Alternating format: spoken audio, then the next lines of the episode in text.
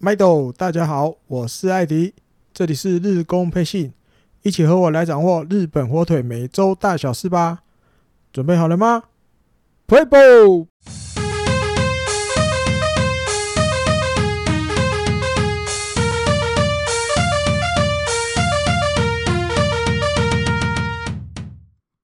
欢迎收听第十八集的日工配信。那上个礼拜其实。你过得蛮魂不守舍啊，应该这样讲还蛮贴切的。其实原因就是十月二十六号的选秀会快到了，所以真的上个礼拜每次刷手机啊，特别的会去注意一些跟选秀有关的消息啊，比如说有没有一些什么新的选手名字出现啊，对不对？就会想要看一些比较。更新一手的日本的消息，当然球队的消息也不能怎么样荒废哦，不能无视。好，那接下来都会跟大家一一的来分享。好，就从这个十月十九号开始，礼拜一，因为这本来是一个补赛，结果哇又下雨，再度的延赛。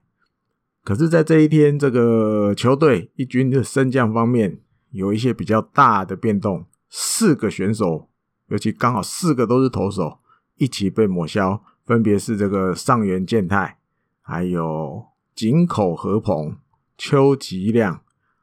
三浦稔大。哦，在这个节骨眼被抹消。当然，那后面还有比赛，然后就算整周结束了，大约还有十一场。因或许还有机会再上来一军先发，那当然也有可能就可能怎么讲，今年球季就让他们这样子就休息了哦，因为其实也慢慢都怎么战局慢慢明朗了，这些可能以前有伤痛史的啦，或者是今年才稍微比较有一点点成绩的啦，哦，当然里面也有比如邱吉亮状况始终调整不起来的啦，哦，就可能就。顺势让他们就今年可能就休息了，这样。好，再来一些球团的新闻。这个今年，诶，球团有宣布，今年的球迷嘉年华依然要举办。哦，那时间定在十二月六号。哦，虽然因为今年有这个新冠肺炎的影响，哇，可能一些到时候嘉年华里面一些观赏的方法还有。替球球员这个应援的方法可能会有一些不一样，就是为了还是要感谢大家一年来的支持哦，因为毕竟还是有蛮多日本的球迷愿意进场看球，那当然也会再设计一些特别的活动啊，特别当然前提就是还是要防止这个新冠肺炎扩大，或许会跟以前有点不一样。那因为。前几年开始都是有卖票的，然后所以十一月三号，嗯，会开始先这个让大家报名抽选这些比较靠近选手的位置的哦。那在观众席上的位置，这些是十一月四号开始卖，位置跟位置之间的间隔也会有距离哦，就是稍微为了要保持那个嘛啊，保持安全距离。去年哦，我们。台湾也有不少球迷朋友冲，啊包括我在内。今年大概大家都只能乖乖待在台湾，不能冲啊！看看，我记得小耳朵有时候都会转播了啊，到时候再可能透过小耳朵来看吧。好，十月二十号礼拜二这一天，先发上泽之之，最后比赛零比十一输给了软银，惨败啊！上泽自己也投得很不好，五局就失了七分。日本媒体就用“炎上”来形容啊、哦，炎上啊，然后吞了第六败。嗯，后来上泽接受访问，他就说，因为这场比赛自己有一些无谓的四坏球，然后导致后面跟着失分。那连续两次先发都没有留下什么好成绩，这个自己感到很懊悔。那立山监督就是这么说了哦，他说对球迷真的很抱歉。这些都是我的责任啊！他一贯的说法，这些都是我的责任。在这种情况之下，嗯，就算比赛是这样子的结果，他相信其中一定有什么意义啊。那作为比如我们教练监督的还有选手的，嗯，接下来就是只能唯一要做的就是一直打下去啊，一直打，做好自己的工作就对了。好，钟天祥在这场比赛在第九局的时候，这个打出了第二十九号的全垒打，那打点呢正式突破一百，等于九十九加二变一百零一，成为今年球季两个联盟第一个打点数破百的选手，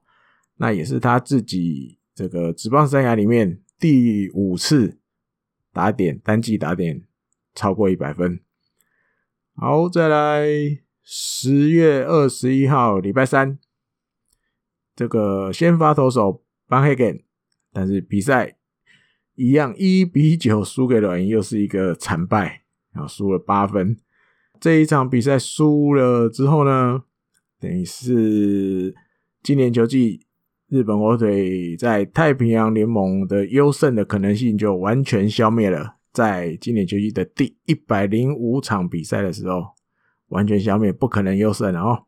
那栗山监督赛后被访问，这个大概应该多少都有从这个台湾媒体这边知道一些消息啊、哦。他就说，嗯，这都是自己能力不足，领导无方啊、那他会接受这一切，因为这就是他该负起的责任。虽然不长啊，所有东西不长，但是呃。看得出来，因为它里面自己讲了，把这种领导无方啊这种字眼都含进去，感觉嗯蛮怎么讲哦懊悔哦，还有一些感觉到自己真的很能力不太够，我觉得有一点也不能讲无奈，然后怎么心情不是很对，有点低潮，感觉起来哦，小笠原到大。首席教练兼打击教练赛后也有被访问，难得也说了一些。他说：“只要还有这个能够在在这个季后赛出场的可能性，每一位选手就应该去调试自己的心情。哦，比如这场比赛，哦，只得一分，然后整个气势又一直都被软银压着打，大家觉得这样子不太应该。只要还有希望。”只要还有进季后赛的希望，呃，他自己这边就会继续要求这些选手，哦，因为这就是作为一个教练的该做的事情，哦，也等于负责任的意思。那明天还有比赛，哦、他们会继续加油，哈，不能就这样结束。同一天哦，晚上的时候，十月二十一号，就有一个日本媒体稍微整理了一下，哈，他说感觉起来。过去两年哈，等于今年加去年，然后他意思是这样，今年加去年都一样，在一个球季最后剩两个月左右的时候，日本火腿的战绩就失速了哈，就掉下去了。尤其比如以今年来说，九月以后的成绩哦，从九月开始算，日本火腿到这个他登出来的这一天，十月二十一号，总共进行了四十三场比赛，成绩是十七胜。二十五败一和，其实这样子的战绩，在太平洋联盟六个球团里面，从九月份开始算哦，算到十月二十一，这样子的战绩其实是第六名，最不好的哦。这这个怎么样？现实的结果，血淋淋的结果，应该是这个球团日本队的球团要去。正式的问题啊，虽然今年球季比较特别，晚开打，又有一些什么哩哩扣扣的因素，但是结局你看都是在这个球季，然后一个球季来讲的最后两个月的时候，整个球队又有点崩盘失速的感觉，这应该要去想办法解决的意思。好，再来十月二十二号礼拜四这天一大早，这个体育报纸就给人家。你不能讲偷跑，然后或许其他家也有这些消息，只是没有登。体育报纸给先给人家登出来，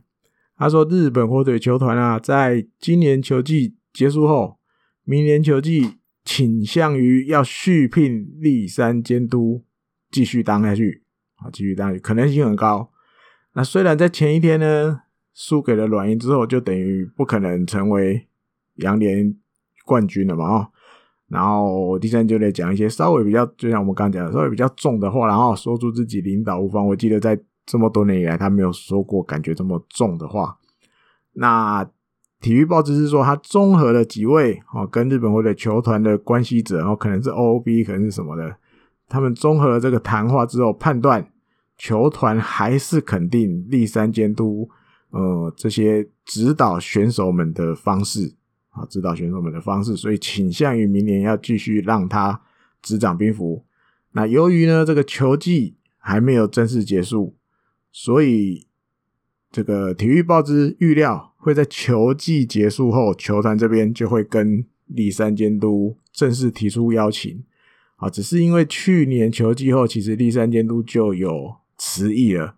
只是今年怎么的，最后接受未留，所以今年继续待。那明年还不会继续哦？是又会软化要继续接，还是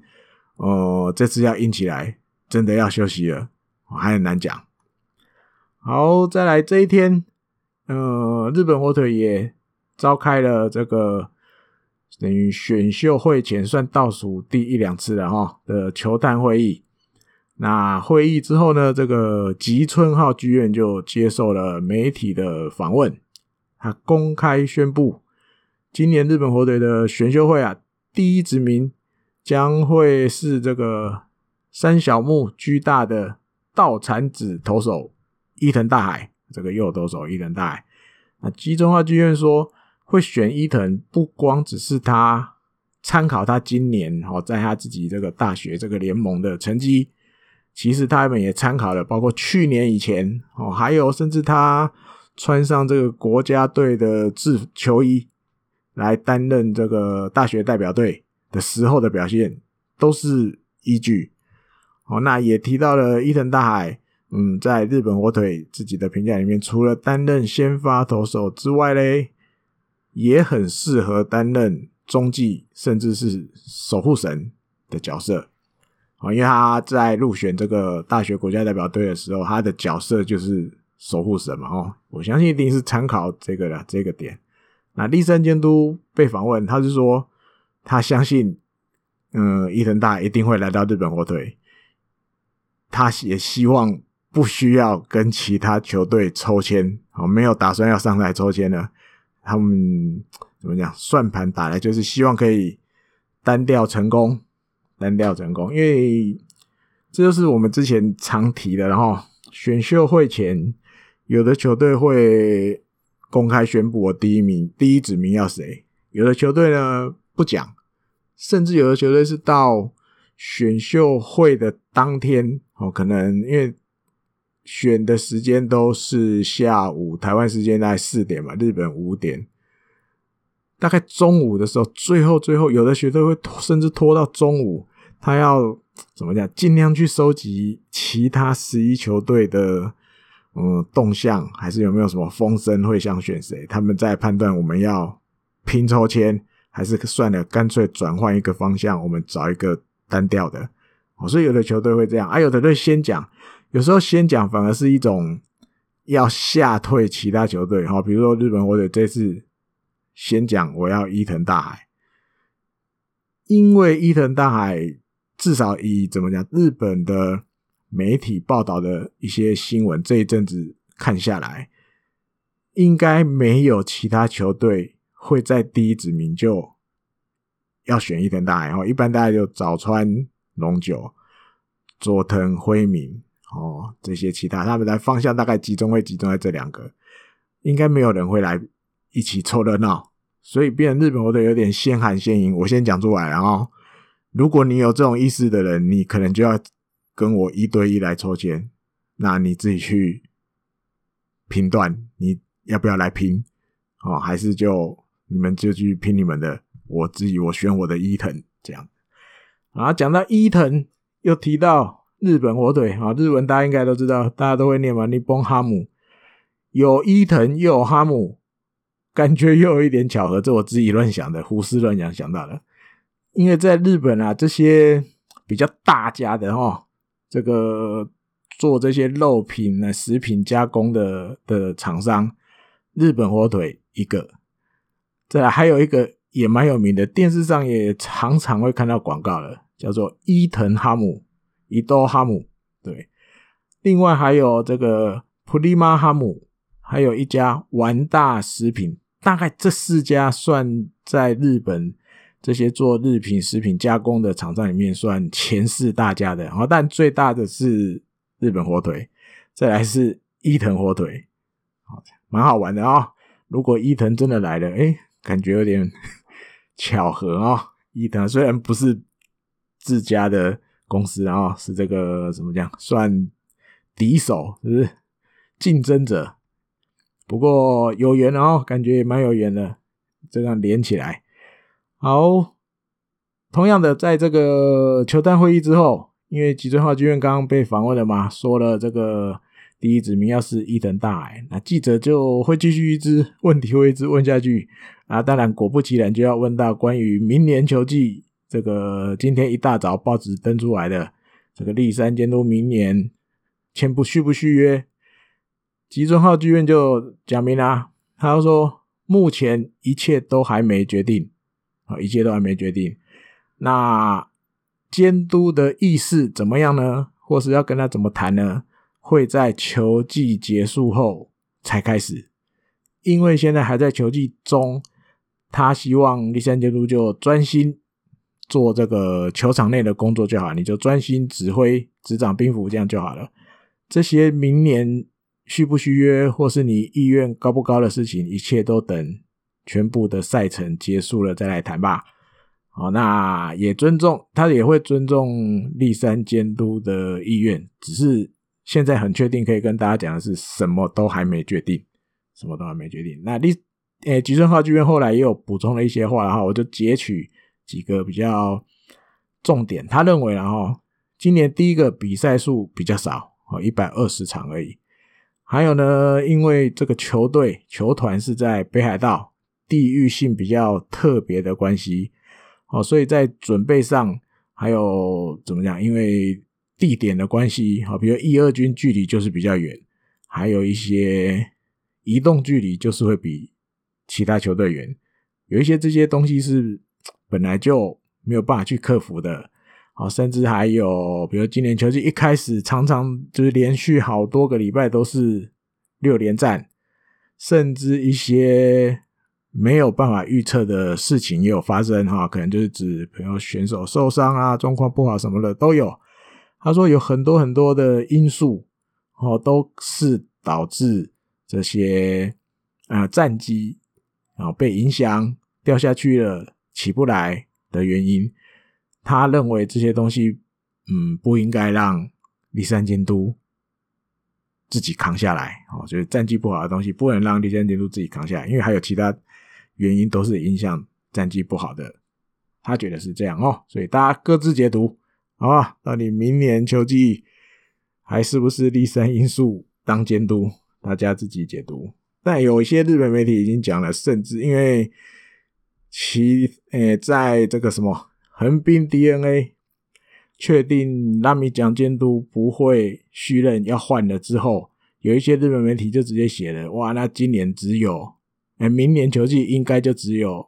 一个球团会是新监督，其他十一个都是原来的监督。有的日本已经解读到这个程度了哦，所以大家就静待答案出炉。好，回到这一天的比赛，嗯，先发投手是吉田辉星，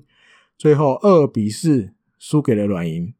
好，但是吉田辉星投了一个自己进入职棒生涯在一军然后的先发最长的局数，投了六局。被打六支安打，那失了四分，可是自责分只有两分，用了一百一十一球，最快球速也到了自己进职棒一军里面最快的一百五十公里。他自己也觉得这一天的直球这个投的感觉还不错，还不错。第三监督也有对吉田辉星发表了一些他的看法，他说：“哟，确实这个这一天的球啊，有变得比较好啊，啊，直球变得比较好。”那比起前一次，就是指九月二十七号这个对欧力士的比赛来比的话，根本就是另外一个人啊，表现根本就是别人，另外一个人的意思。那当然，他说，因为我要求他的绝对不只是哇，今天投的好棒哦，不是，他要求他的不是这件事情，他要求这个吉田辉星要做到的是，你能够好好的待在轮子里面。你如果只是头脑只是想说，哎、我这一天投的不错啊，这个十月二十二号投的不错，光只有这样想不行啊，他要的也不是这个。他希望你慢慢成长，成长的结果是你要能成为一个称职的先发轮子里的投手。那中田翔这一天击出了第三十号的全垒打，拼了自己职棒生涯单季最多的纪录，可是自己对自己不满意。怎么说？因为啊，就是守备的时候，然后第五局这个一出局业内有人，这个处理这个。柳田打出来的球，结果失误了，造成满垒，然后把这个危机扩大了。后来最后这一局失了三分，他觉得这一切都是他的责任。他透过球团讲的哈，不是自己接受访问的时候，透过球团讲，他说这一场会输球都是自己的责任啊，因为吉田辉星啊，他这一天的投球其实接近完美，但是我却扯了他后腿。所以我自己觉得很不甘心，很懊悔哦。那就算自己打了今年第三十号的全垒打，他觉得对自己来说，这一达成这一季，诶，今年球季三十号全垒打，其实根本不重要哦，因为这一天他扯了后腿，他失误了，导致球队输球。嗯，这就是他的看法啊、他自己对自己的要求很自责就对了。好。再来十月二十三号礼拜五，嗯，先来个还是跟选秀有关的消息啊，因为二十六号快到了，这个也蛮好玩的。有媒体就写了，又确定了一次，这个十月二十六号选择会在日本火腿的 list 里面呢，嗯，有八个跟北海道有关的选手，所以这一家媒体就判断，我忘了抄是哪一家，这一家媒体就判断。今年球季，日本火腿很可能会有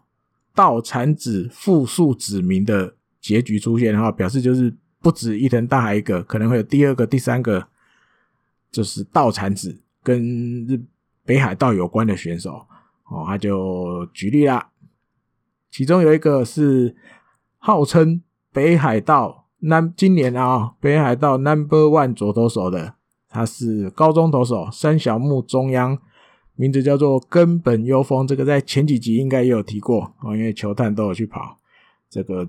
日本火腿球团对他的动向很注目。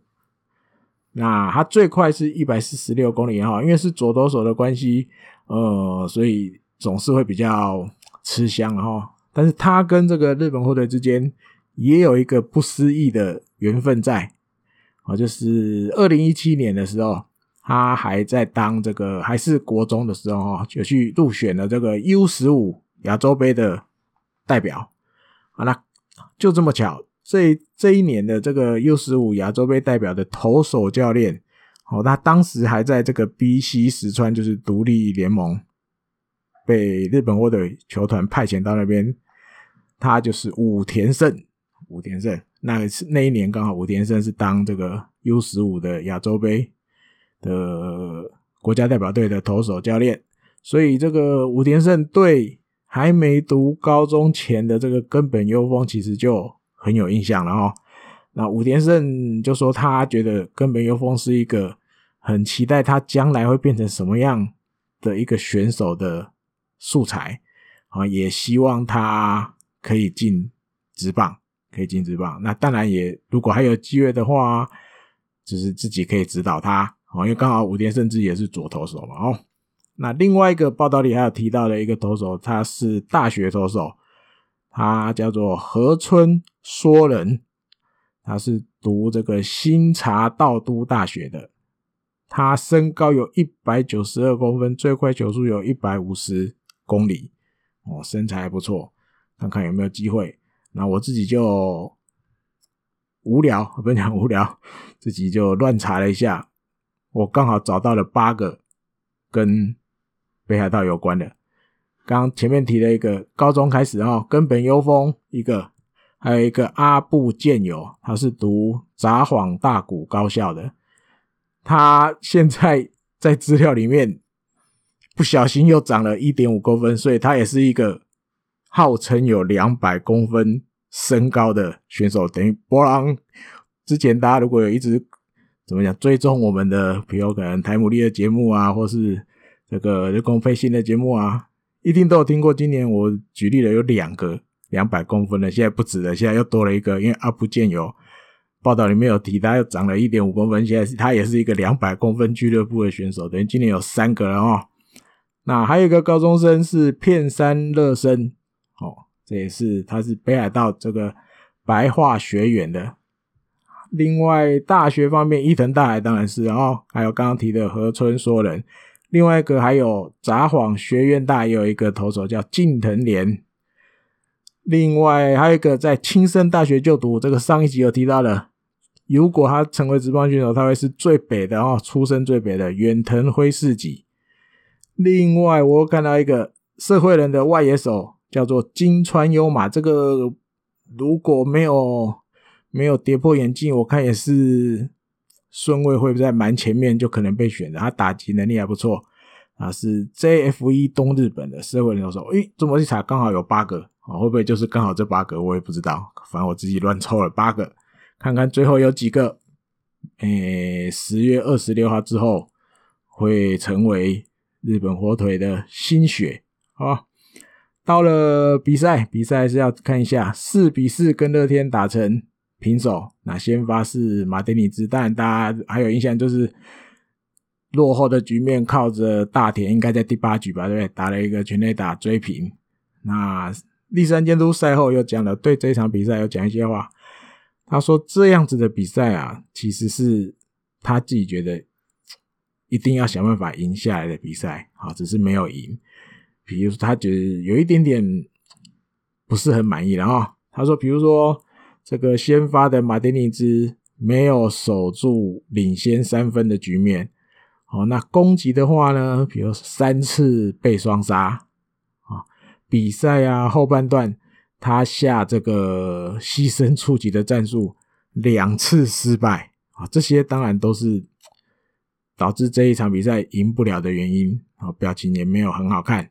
他觉得就是有这些很多很多的 miss 在里面。所以这些 miss 都是选手们接下来要去克服的自己的课题，然后就是你自己哪一个部分还不足，比如就是你看关键时刻执行的战术能力不足，点失败啊，对不对？或者是你垒上有队友，你该怎么打才可以？就算你自己出局，但是至少做到推进垒上队友的。效果也没有，直接蹦进来就双杀，什么都没有。然后还有这些东西，都是选手接下来自己要去一个一个克服的哦。那日本媒体又整理了一个好玩的数据，我跟你讲数据，结果数据都可以了啊。他就说日本或者今年球季很巧的啊，每逢星期五，如果是客场比赛就赢不了，没有一场赢的。怎么说？他就举例了，他说今年球季。除了主场啊，主场不算。主场今年球季礼拜五的比赛是三胜五败，但是客场呢，到了这一天十月二十三号为止，总共是一个零胜十败一和，零胜十败一和，一场都没有赢。日本火腿在礼拜五的比赛，如果是客场，全部都输，只有一场平手，而且平手还是这个。十月二十三号的这一天啊，在十月二十三号之前十场都输。好，那当然今年球季后面还有礼拜五的比赛了哈，但是客场的话只剩下这个十一月六号要在这个金池巨蛋对欧力士，只剩这一场了哈。如果十一月六号这一场又没有赢，那今年日本火腿每逢礼拜五的客场。就等于全部都输了，都没有赢，哎，不能讲全部输，有一场平手了啊，就会变，反正这成绩也不好看，就对，这也是很悬的、很悬的结果哦。好，再来十月二十五号礼拜六，这个比赛的方面五比四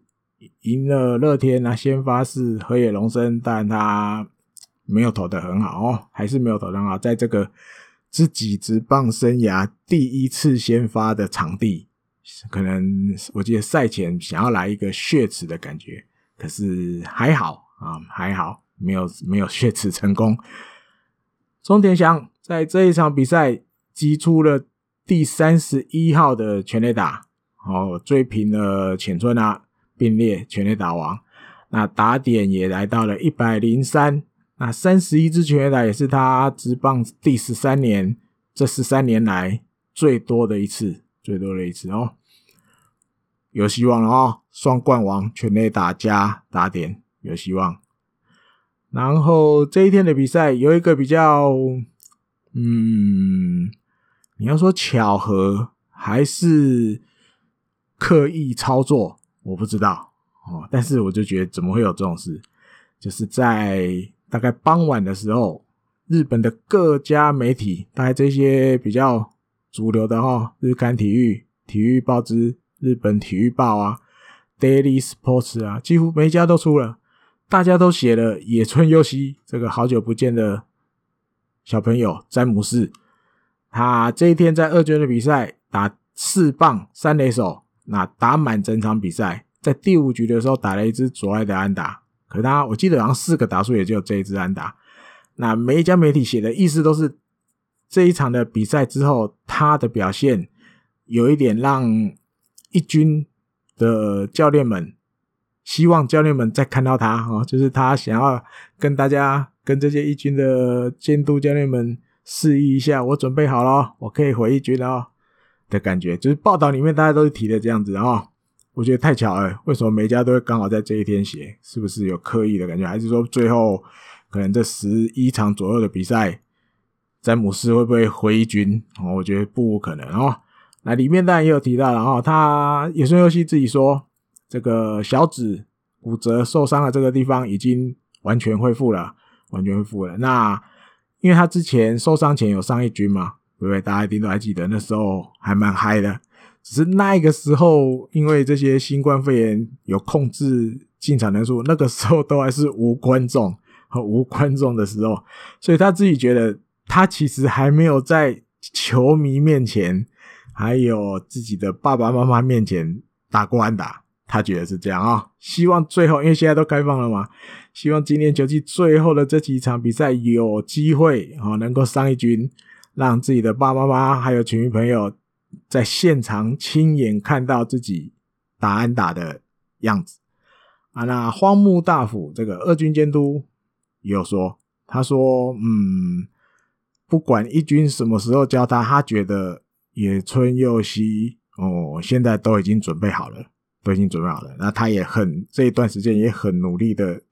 一直在呃，比如复健也好，还有练习，甚至荒木大辅监督觉得这段期间野村佑希又把自己养得更壮了，又笑笑的说，笑着说，然后就是他的身体整个又更壮了，这样。那野村佑希自己也有讲了哈，因为他小指骨折嘛，一般就会联想到的是这个握力。握力一定会掉下去。他自己有讲，他说曾经有一段时间，这个握力哈跟受伤前比，大概掉了二十五公斤左右啊，力气比较不足。但是经过这个复健这一段期间，复健以来啊，现在已经可以恢复到跟受伤前握力可以到达六十公斤的程度了啊，表示他已经完全恢复了。好，再来到了十月二十五号，礼拜天，先来一个赛前。我觉得这新这个新闻真的太有趣，我从来没有看过栗山监督的这种这种这种反应哈。他就说，因为还是跟二十六号要举行的选秀会有关啊，当然就会提到这个球团已经公开呛明我要伊藤大海的这件事情。没想到立正监督一开口。居然唱起歌来了，他唱什么歌嘞？唱这个中岛美雪的名曲，呃，伊多，对，那中文翻译就叫做线啊哈，这条线大家可以去搜寻一下这个名曲，应该听过的人很多。那在里面，他最有名的歌，诶、歌词啊，最有名就是副歌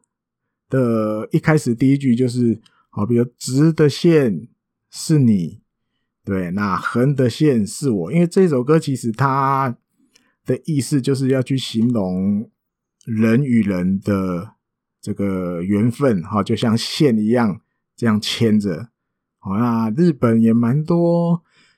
年轻，也没讲年轻人，蛮多日本人要结婚的时候，有时候都会选这首歌，就是播播给大家听，因为这首歌就是意境很很很美美好啊，缘分嘛，对不对？形容成线，每个人，然后直的线、横的线这样交错在一起才产生的缘分。那他唱的第一句就是这个直的线是你。那报道里面写，虽然立山监督没有接着唱横的线是我，他虽然没有唱，可是大家都。知道日本火腿哈，甚至立山监督的心里面，真的真的很想单调成功伊藤大海，好，也相信一定可以单调成功。啊，当然接受访问到一半，他就要回题了哈，要回题了，就是说没有了没有。比起这个唱歌哈，今天这一场比赛的胜利也很重要啊。今天那当然就赶快。把开关转换一下哈，不能一直唱下去，好像开卡拉 OK 一样，就一直唱歌这样。虽然只唱了一句了哈，不过我觉得这也算很少见的哈，很少看到或但我没听到了。不然晚一点看看会不会有什么，就是过一阵子会不会有什么有谁录到这一段画面，录到立山监督唱一句的画面。如果有，再分享给大家；如果没有，大家去想象啊，我也觉得蛮难想象的啊。第三监督唱歌，最后来看一下比赛。这一天四比十三输给了乐天，然后先发是有原航平。其实整场比赛自己看的也是意兴阑珊，你知道？看到后来差点就想要关电视了，一度以零比十三大幅落后。而且我记得那时候大概。八局打完了吧？八局上虽然得了一分，但是其实是靠对手失误的嘛。啊，等于前八局打完，只有这个近藤健介在第四局打了一支二垒安打而已，就这么一支安打。还好九局上，九局上这个轻功敲了一个本季第七号全垒打，一个感觉很像平射炮的，就这样射出去，然后两分。然后生涯第七号嘛，等于他职棒生涯前三年，今年第三年都是七支啊，目前都等于七七七二，感觉七七七连线。后面还有比赛啊，还有十一场左右吧，当然还有可能再打，但是如果都没有再打，哎呀，这也是一个巧合，七支七支七支哦。然后另外呢，通口龙之介。跟在清宫后面来一个背靠背，来一个左外野，那个滞空时间很长的全垒打哈，也有日本媒体写哇，这个漂亮的幅度，个人职棒生涯第一号，因为大家知道他是这个玉成选手出身的啊，等于也是日本火腿第一个玉成选手，玉成选秀会进来，然后玉成升为一军，现在打了在一军的第一号全垒打。而且如果没有这场比赛哦，如果没有田中和基前面，我忘了在第几局，蛮前面就对，有一个也是通口龙之介打的，打到右外野，被田中和基跳起来接杀没收，因为那一那一球大概如果没有接到，或者是田中没有跳的话，应该刚好过右外野的墙。哇，如果没有的话，通口就这一场双响炮了。不过也还好啦啊，虽然前面有一些遗憾。后面九局上